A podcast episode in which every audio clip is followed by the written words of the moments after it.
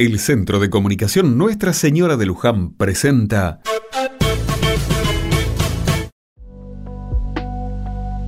Otra mirada. La plaza del pueblo está colmada. Varias generaciones de mujeres se dan cita hoy para decir, como hace siete años, ni una menos.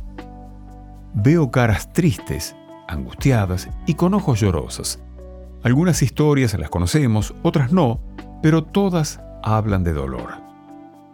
También veo rostros pintados y alegres porque están ahí siendo parte de esta manifestación que como sociedad nos transformó. Corrí el año 2015 cuando la atrocidad del crimen de Kiara Páez, una chica santafesina de apenas 14 años, conmovía a la sociedad. Los detalles no dejaban de sorprender por la brutalidad con que le habían arrancado la vida a una adolescente. Tal vez fue eso, sumado a que ya venían conociéndose otros casos, lo que llevó a un grupo de mujeres a plantear una movilización al Congreso de la Nación. Un 3 de junio, miles de voces se alzaron por primera vez pidiendo por la vida de todas las mujeres.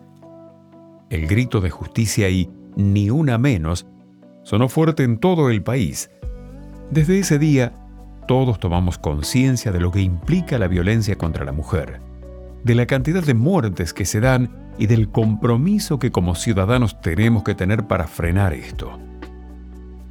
En Argentina, según datos oficiales, se produce un femicidio cada 32 horas.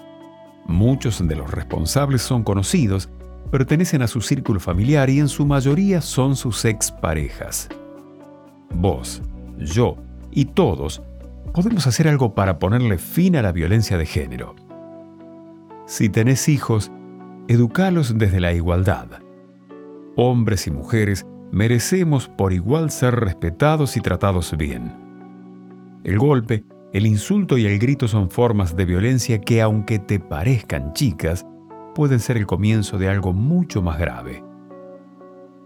Si ves o estás atravesando por una situación de violencia, pedí ayuda. La línea 144 funciona en todo el país y todo el año para asesorarte y acompañarte. Todos tenemos y debemos decir ni una menos.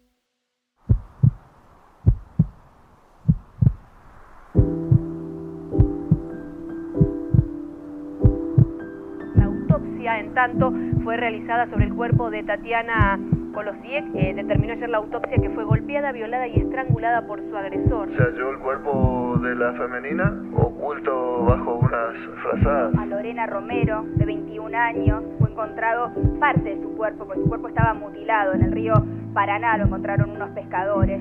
Anaí fue secuestrada, fue violada, fue torturada, fue asesinada. A las 3, 4 de la mañana aproximadamente, según estiman las pericias, fue asesinada al menos una decena de puñaladas en el, en el cuello, estrangulamiento. A ver, el detalle forense marca 35 heridas de arma blanca, que la mataron a Florencia de 35 puñaladas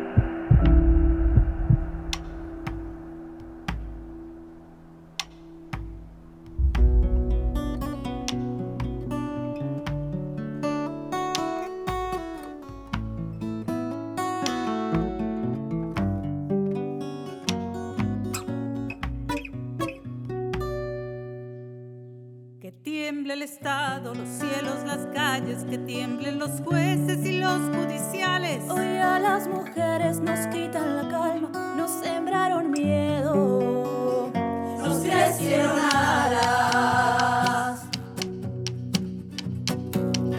A cada minuto de cada semana nos roban amigas, nos matan hermanas, destrozan sus cuerpos, los desaparecen, no olviden sus nombres.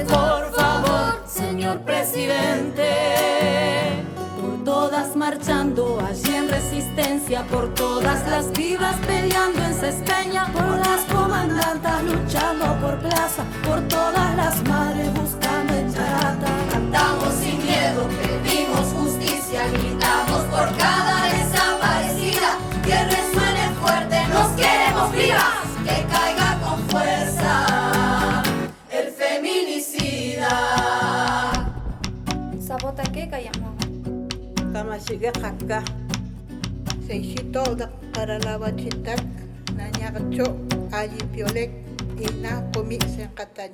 Yo todo lo incendio, yo todo lo rompo. Si un algún fulano te apaga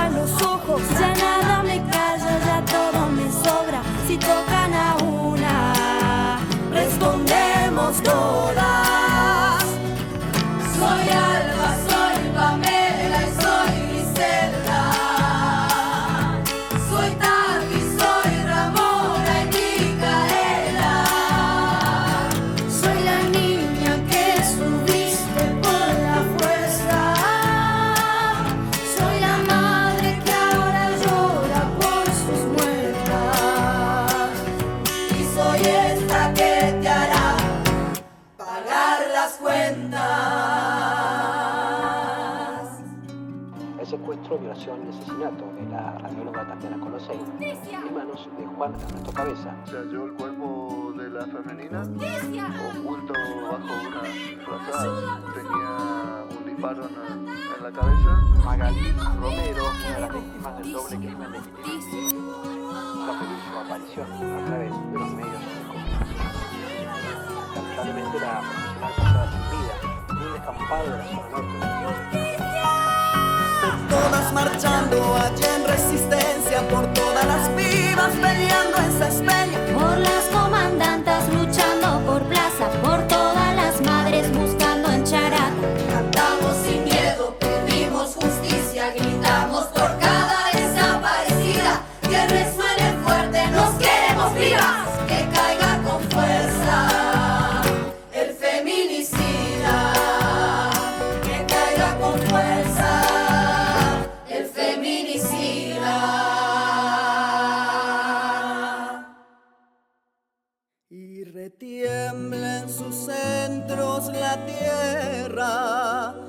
al sonoro rugir del amor.